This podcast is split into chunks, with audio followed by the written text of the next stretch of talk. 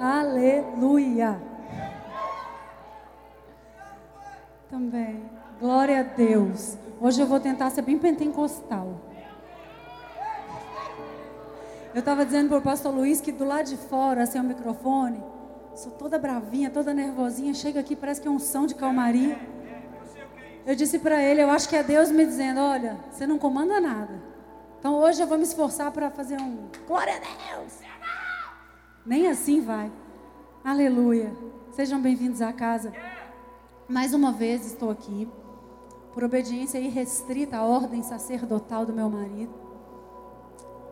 Tendo a honra de mais uma vez falar a respeito daquilo que eu mais amo nessa vida, que é Deus. E nessa noite em especial, vou falar de algo que para mim é tudo: a cruz. Quero falar sobre cruz, quero falar sobre obras e quero falar sobre a graça.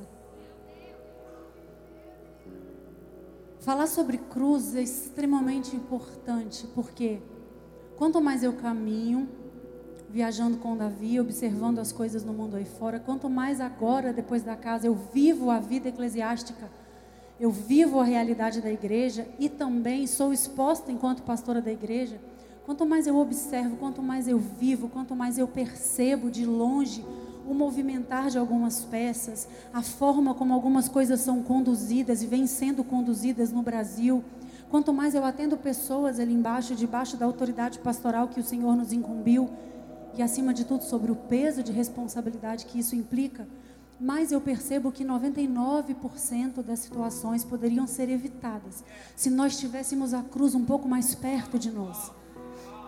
Eu não sei porquê, eu não sei por que razão, a cruz de repente parece que infelizmente se tornou algo abstrato que faz parte do imaginário evangeliquez. A cruz deixou de ser concreta, real, física, plausível nas nossas vidas. E por alguma razão, me parece que a cruz virou estampa de camiseta, virou legenda de Instagram, virou profissão de pastor. A gente olha para a cruz de maneira muitas vezes descompromissada. Nas nossas falas, ela é presente. No nosso nicho de atuação, afinal de contas, somos evangélicos, ela faz parte mas ela não é real, ela não é concreta. Nós não temos com a cruz o mesmo compromisso que nós temos com a roupa que a gente veste. Nós não temos com a cruz o mesmo compromisso que nós temos com os nossos maridos. A gente não acorda preocupado com a cruz na mesma medida em que a gente acorda preocupado se os nossos filhos vão comer, se os nossos filhos vão para a escola. A gente não se preocupa com a cruz na mesma medida em que a gente se preocupa com os likes do Instagram. E é importante falar sobre a cruz porque a cruz, ela representa, se não o maior, mas um marco fundamental do plano de Deus.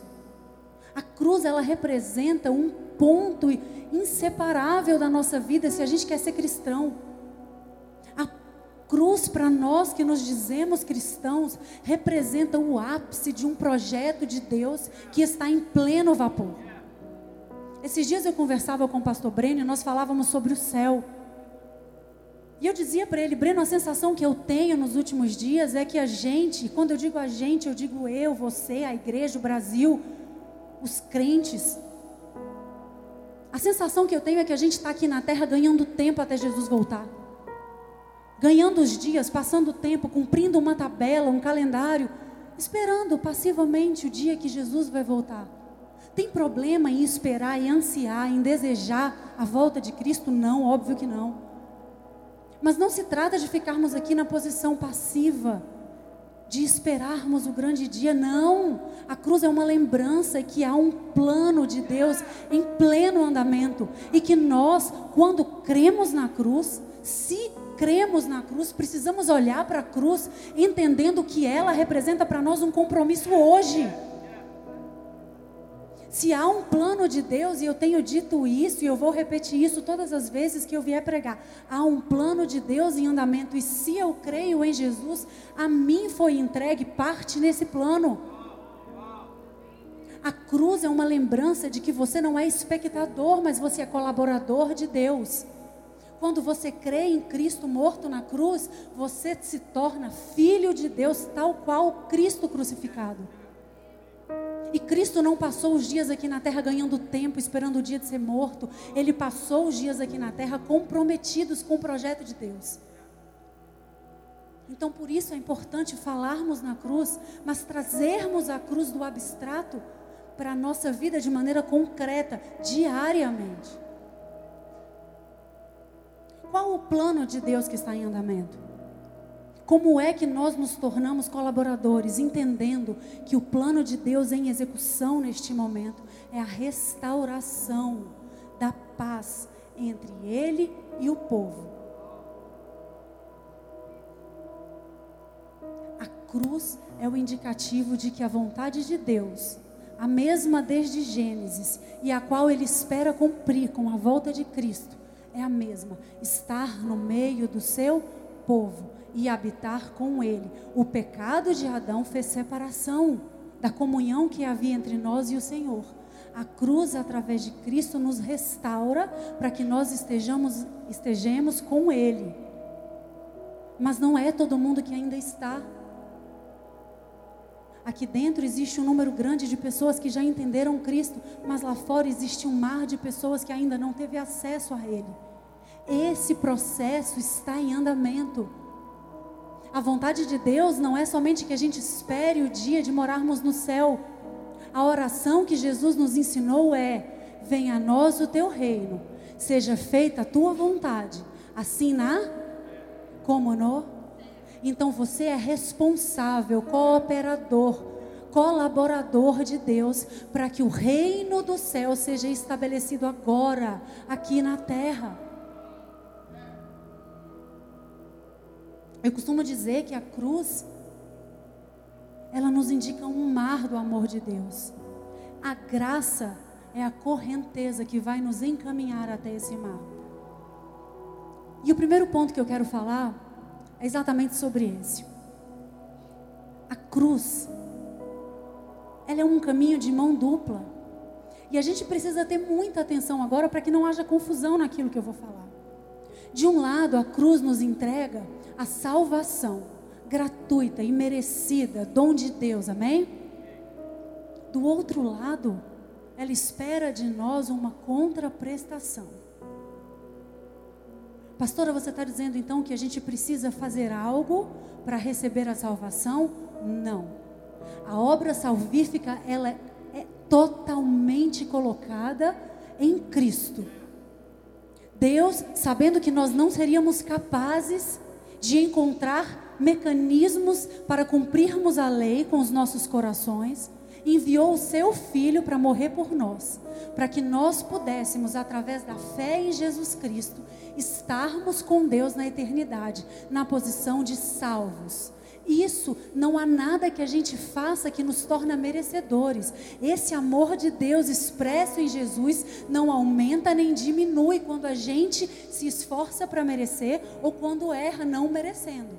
A obra salvífica é dom gratuito, é favor imerecido. Você não merecia, eu não merecia, nós jamais vamos merecer a dupla via da cruz, porque a cruz ela é paradoxal, ela pode ser vista de vários prismas. Do ponto de vista da salvação, independe de você, você não é capaz. Mas do ponto de vista da conversão do seu coração, ah, sim. De um lado, ela te entrega a salvação, ela te entrega a reconciliação com Deus, ela te entrega a esperança numa vida eterna. De outro lado, ela exige de você uma vida sacrificial. Infantilidade é querer receber a salvação sem se comprometer com a vida sacrificial. E é sobre isso que eu quero falar. Porque graça não é passaporte para brincadeira. Graça é você entender de tal maneira o sacrifício de Cristo que você aceita recebê-la e viver em virtude desse amor uma vida de morte.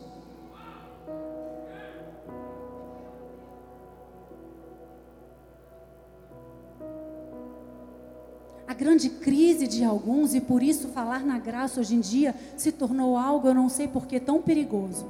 É porque Algumas pessoas querem ter uma vida de remissão, ou seja, de perdão. É bom saber que os nossos erros foram perdoados, mas a gente às vezes não quer viver uma vida de rendição.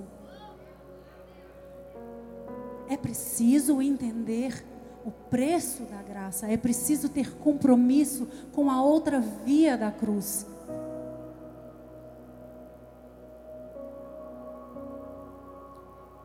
Eu dizia para o Davi hoje: uma vida baseada na cruz é uma vida que caminha para a morte. A tábua de medir da fé é a capacidade que você tem de diariamente escolher morrer. A fé vai muito além daquilo que é sensorial, do que é estereotipado, do que é expressado com as nossas lágrimas. A fé genuína é demonstrada na conversão das nossas ações.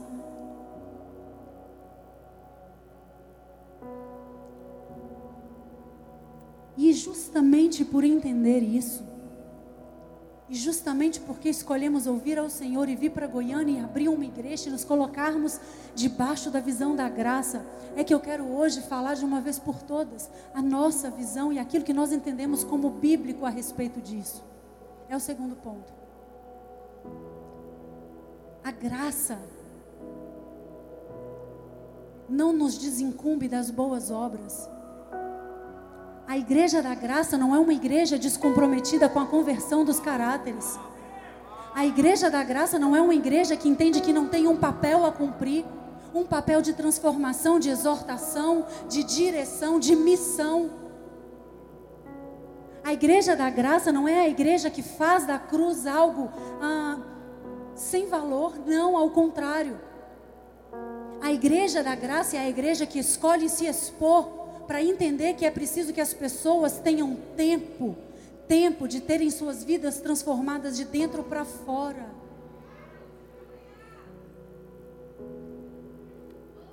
As pessoas nos apontam muitas vezes como se tivéssemos lepra. Ai, a igreja da graça. Mas eu me lembro de uma passagem bíblica que Paulo diz: Amaldiçoados sejam aqueles que pregam outro evangelho. Qual é o outro evangelho? Aprendemos com o pastor Leandro Vieira: é Cristo e qualquer coisa. Nós vivemos o Evangelho de Cristo, ponto. Não é Cristo e o que eu mereço, não é Cristo e o que eu faço, não é Cristo e o quanto eu trabalho, é Cristo, ponto. Converta o seu coração para a cruz e aquilo que eu faço, aquilo que eu trabalho, aquilo que eu produzo, necessariamente virá como fruto da minha fé na justiça que Ele fez por mim.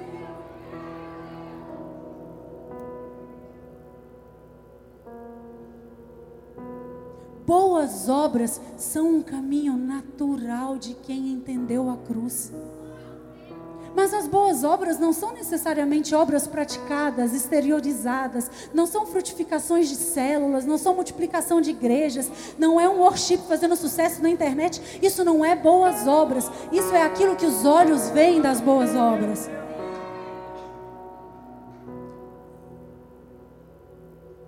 Lulu, bota aí Filipenses 1, 3.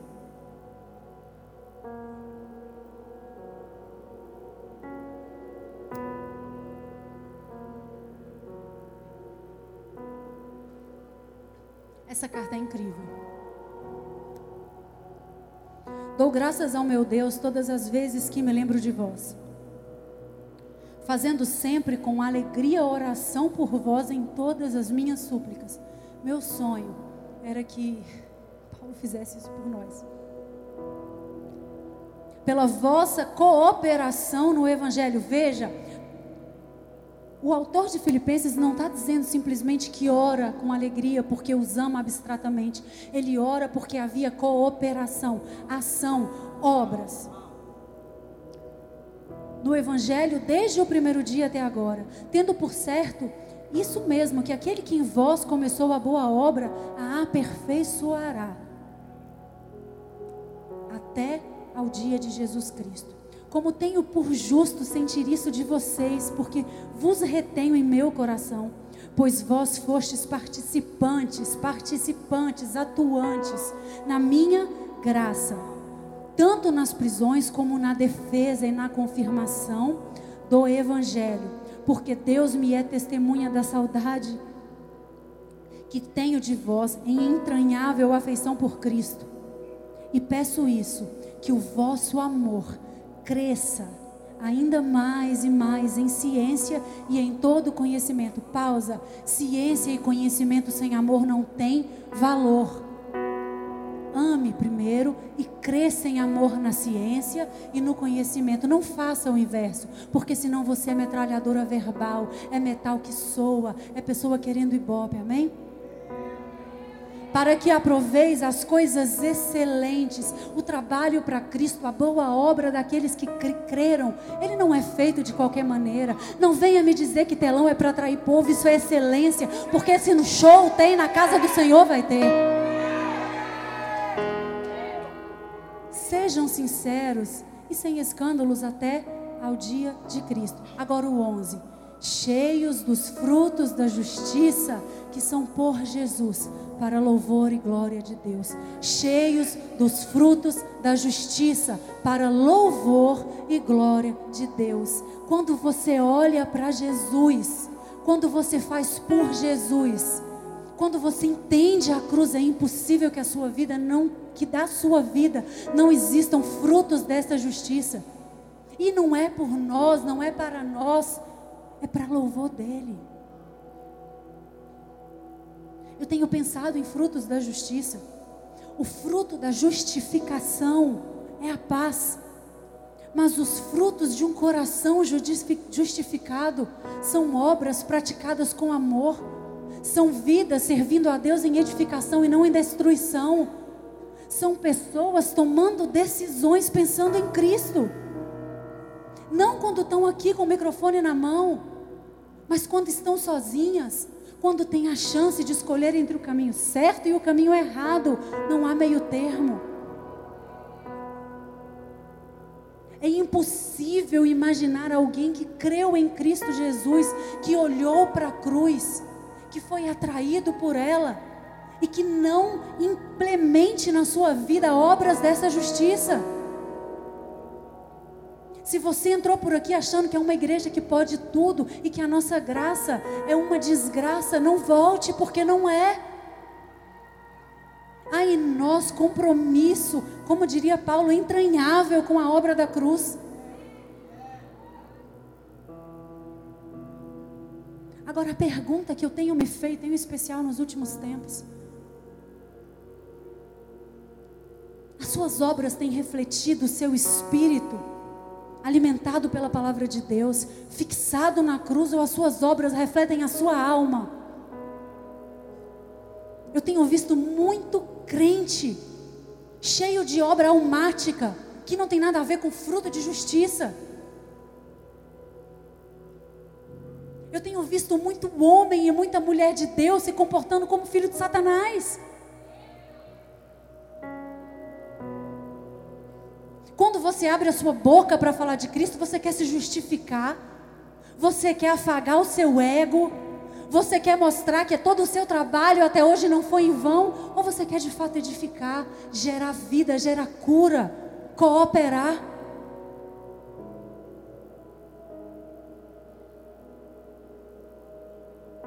Não está difícil discernir. Quem tem apresentado para o mundo, porque nós somos cooperadores de Deus, ou seja, nós precisamos ser uma mensagem para o mundo. A nossa vida precisa ser lida por aqueles que ainda não conheceram a Cristo. Eu tenho olhado e tenho visto, meu Deus do céu, quando a gente foi atacado com o amor, eu tenho uma grande amiga que é blogueira, como se fosse minha irmã. Ela ainda não se converteu. E Deus sabe o quanto eu abordo com paciência, esperando o tempo dela. E ela me disse assim: Amiga, esse negócio que estão fazendo aí com Davi é o povo de Jesus? O que, que ele fez? Esses é os crentes que você quer que eu vá conhecer?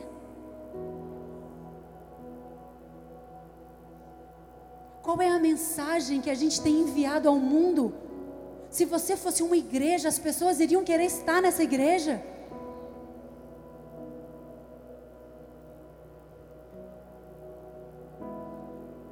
Importa não são as coisas, ah, não é o estereótipo da perfeição, é o conteúdo que flui das suas obras, a mensagem que elas exteriorizam, porque às vezes o discurso é lindo, mas a prática é horrorosa.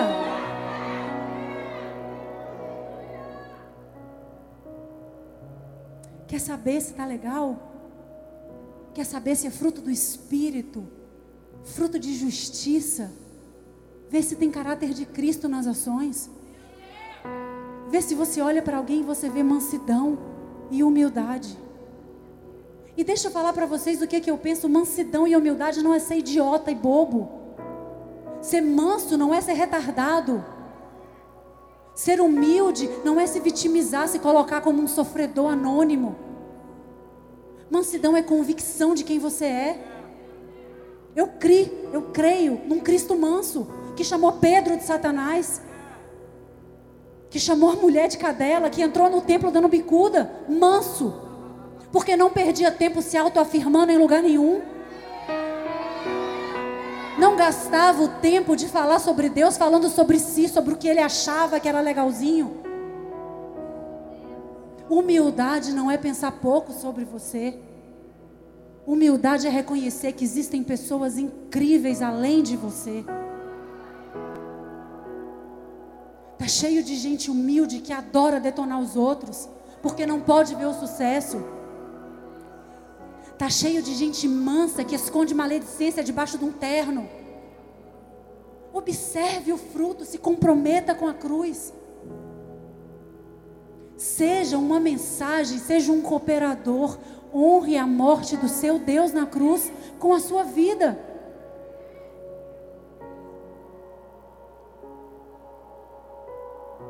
Minha mãe sempre me diz que carroça vazia faz barulho. Se você não tem o que dizer, se cale para não envergonhar a Cristo. Se da sua vida não vai gerar vida, se cale.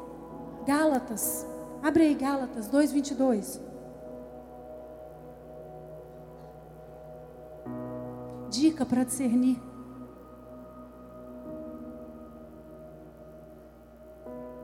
Dois vinte e dois. 2 não, perdão. 5, 22, Lu, perdão. Mas o fruto do Espírito é o amor. Eu gosto da minha alegria, paz, paciência, amabilidade, bondade, fidelidade, mansidão, domínio próprio. Contra essas coisas não há lei. A lei denunciava o pecado, por isso nós estávamos sobre a maldição da lei. A lei era uma maldição na medida em que ela dizia para vocês, para o povo da época e para aqueles que ainda se colocam debaixo dela: isso que você faz é pecado, isso que você faz é pecado. Ela traz para você a consciência daquilo que é erro. Contra isso aqui não há lei, porque não há erro em praticar isso, em viver dessa forma, em buscar isso para a sua vida. Olha o 24. Os que pertencem a Cristo crucificaram a carne com as suas paixões e os seus desejos. E quer que eu te fale? Não é paixão pelo outro somente, não, paixão por você mesmo. Autoidolatria.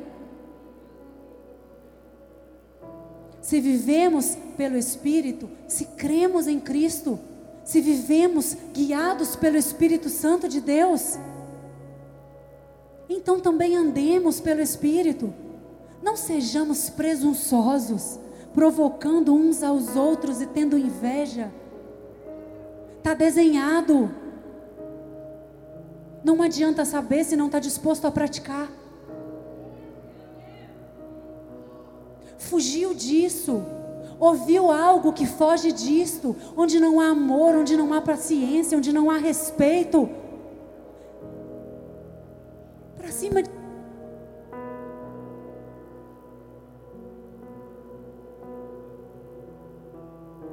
Foi?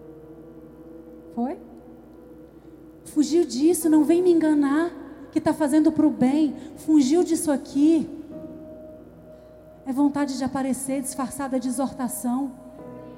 Fugiu disso aqui é vaidade disfarçada em forma de pregação. Fugiu disso aqui é hipocrisia disfarçada de preocupação. Não venha me dizer que você quer edificar se você está destruindo ao próximo. Não venha me dizer que você está preocupado com o reino se você não entendeu ainda o coração do rei.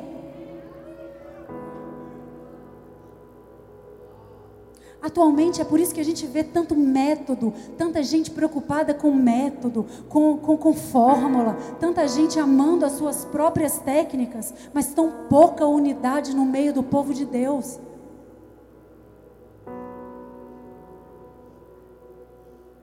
Enquanto não houver em nós a mesma vontade de morrer que houve em Cristo, enquanto não houver em nós a mesma vontade de calar quando a gente não souber o que dizer, se a sua fala for ferir alguém que você ainda não se dispôs a amar, se a sua falha for apontar um erro que você ainda não se dispôs a ajudar, se você ainda não está disposto a morrer, então não diga que você vive pela graça. Não banalize algo que foi conquistado com um preço tão caro.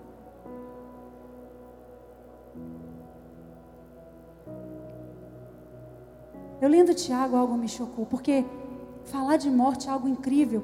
E também não é só abstrato como a cruz, é morrer mesmo. Morrer porque você quer, morrer porque você acha, morrer porque você pensa. Porque se em nós não houver a vontade de morrer para obedecer, a gente é igual a demônio. Nossa, pastora, está espiritualizando? Não.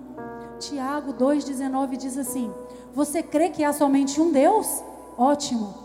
Os demônios também creem e tremem de medo. Seu tolo, eu vou provar-lhe que a fé sem ações nada vale. Como é que nosso antepassado Abraão foi aceito por Deus? Foi porque ele fez quando ofereceu o seu filho Isaque ao altar, muito mais do que o estereótipo do sacrifício. Deus, naquele momento, buscava conhecer o coração, o conteúdo. Veja como a fé e a ação de Abraão caminharam juntas. Por meio das suas ações, a sua fé foi aceita. Não creia somente se você não está disposto a se aniquilar. Porque crê que Ele é Deus, os demônios creem. E ter medo, os demônios também têm. Deus não está atrás de uma geração que tem medo. Alguns impérios gostam de pessoas com medo, porque o medo faz a gente manipular as pessoas com mais facilidade. Mas a Bíblia diz que nós conheceríamos o amor verdadeiro. E o amor verdadeiro lança fora o medo. Deus não quer medo. Deus não quer uma geração amedrontada, paralisada, inerte, trabalhando como um mando de peça numa engrenagem humana. Deus quer que nós tenhamos temor. Nós não somos demônios para ter medo do nosso Pai. Deus quer que nós tenhamos temor. Sabe por quê? Porque o temor reflete em ações. O temor é quando você ama tanto esse Deus que você não quer errar. Quando você tem temor, você entende que não pecar não é mais uma, um sacrifício, uma obrigação. Quando você tem temor, você substitui o eu não posso pelo eu não quero. Se você caminhou até aqui debaixo do medo, eu quero te dizer: você é filho, você não é demônio. Seja liberto do medo e encha o seu coração do amor por Deus. Se embriague da cruz, se embriague da graça. Você foi liberto. A Bíblia diz em Romanos 5:10, eu acho, que aqueles que creram em Jesus estão em paz diante de Deus.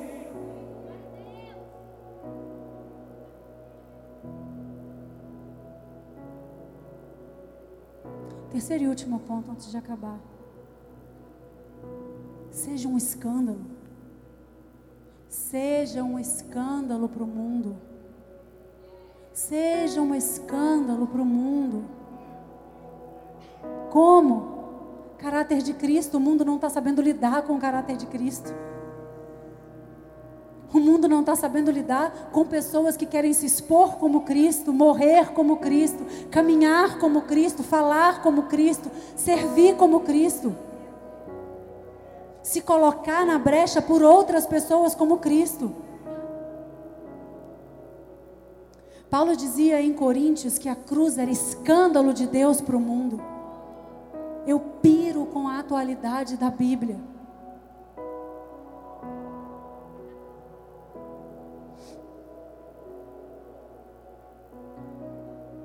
Em outras palavras, desenhando é o mesmo. Como se Deus dissesse para a gente: olha, vocês não merecem, vocês não prestam, vocês são péssimos, vocês são horrorosos, vocês são teimosos, vocês são vaidosos. Mas eu sou Deus. Eu não me submeto a vocês, eu não preciso de vocês, eu não me enquadro na mente limitada de vocês, eu não peço alteração para vocês, eu não mudo quem eu sou por causa de vocês. Então, sim, Cristo vai morrer e salvar todo mundo parece distante, parece assim, nossa. A gente não é mais assim, a gente acha massa Cristo ter morrido. Vírgula. Até alguém fazer algo que você não concorda. Paulo diz em Atos 17 que a cruz era escândalo para os judeus e loucura para os gregos. Isso nos últimos dias ficou explícito e eu fiquei caladinho observando. Os gregos, eles eram filósofos, cientistas, inteligentes. Os judeus eram obedientes ao estereótipo da lei. Uns achavam escandaloso demais entender que a morte seria capaz de salvar, não cabia na mente deles a possibilidade de um Deus se esvaziar e morrer. Os judeus, por sua vez, diziam: imagina que alguém merece mais que a gente descendência de Abraão, Isaac, Jacó. Gerações e gerações repetindo a lei, decorando os preceitos, praticando, e de repente, todo mundo vai entrar na festa e a gente não? Como assim? Eu tenho observado como isso é atual. Mudam-se os personagens, mas a mentalidade às vezes é a mesma. Alguns achando que outros não merecem salvação, outros achando que sabem demais e ah, vai, como pode uma igreja de dois anos debaixo da graça? Eles não, é moda, é parede escura. A, a pedra sempre vem travestida de uma boa preocupação. Não, a nossa preocupação não é a igreja em si. A nossa preocupação é saber se eles estão falando da graça responsável. Porque parece que agora a graça é barata. Ah, não, a nossa preocupação não é com eles. A nossa preocupação é saber se eles estão dando frutos, se as vidas. Eu nem vou dizer que mais de 10 mil pessoas aceitaram a Jesus, porque isso por si já deveria bastar. Mas aí eles mudam a preocupação, ou seja, a empáfia travestida de preocupação e dizem assim: não, a nossa preocupação é saber se de fato tem havido transformação. Eu posso dizer a respeito de centenas de pessoas que entraram aqui em dois pequenos anos e tiveram os seus caráteres convertidos para a cruz.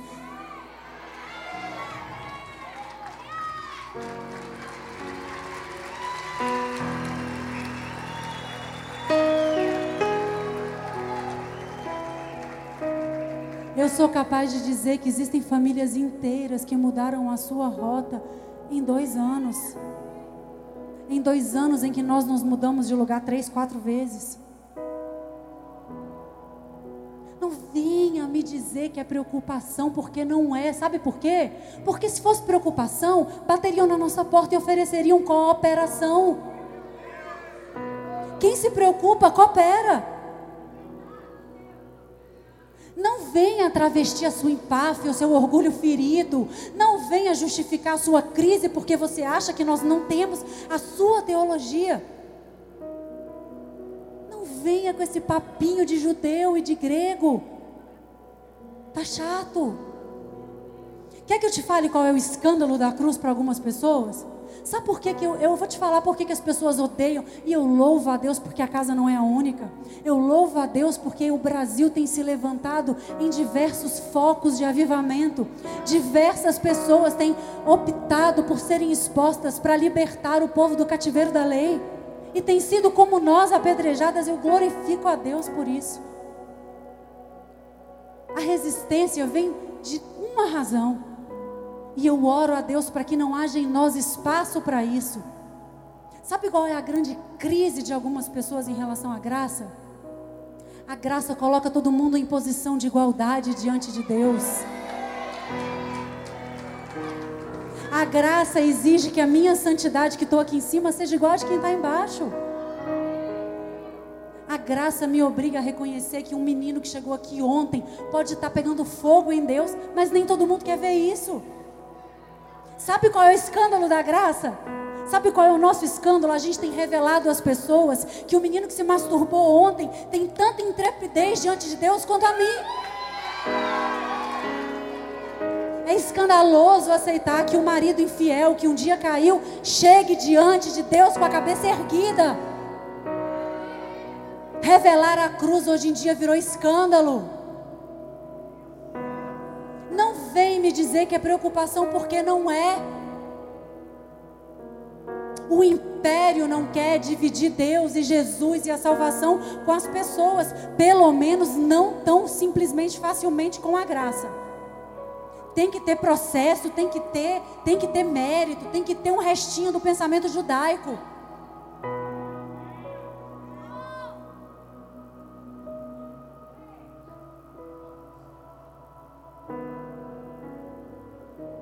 Sabe que eu estou cansada?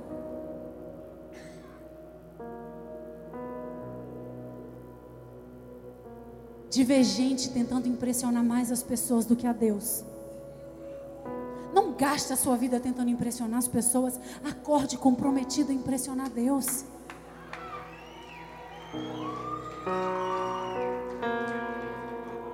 Vou terminar falando sobre isso. A cruz representa o maior símbolo de reconciliação. Ou não, né? Será que eu estou errada? A cruz veio para separar alguém? Amém. Então a cruz representa o maior símbolo de reconciliação de Deus conosco. Então eu não aceito que você saia daqui agindo como agente de acusação, agente de ofensa, agente de crítica, agente de destruição. Não venha me dizer que você serve a Deus se você humilha as pessoas que não concordam com o seu ponto de vista. Não venha me dizer a Deus que você está preocupado se é avivamento ou animamento, se você não quer cooperar.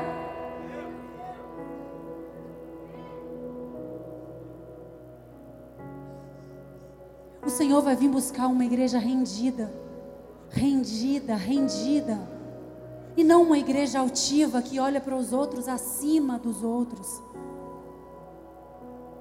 Eu estou cansada de igreja com lugar de príncipe para príncipe, porque nós somos iguais. Chega da altivez de adorarmos os nossos métodos. Nós não somos melhores que ninguém em casa. Chega da gente ficar achando que os nossos métodos, ah, não anule a cruz. Chega de ter medo. Quando abre uma igreja, esses dias eu soube que abriu a do Lipão. Fiquei feliz pra caramba. Eu disse, glória a Deus. Não é sobre competir, é sobre cooperar.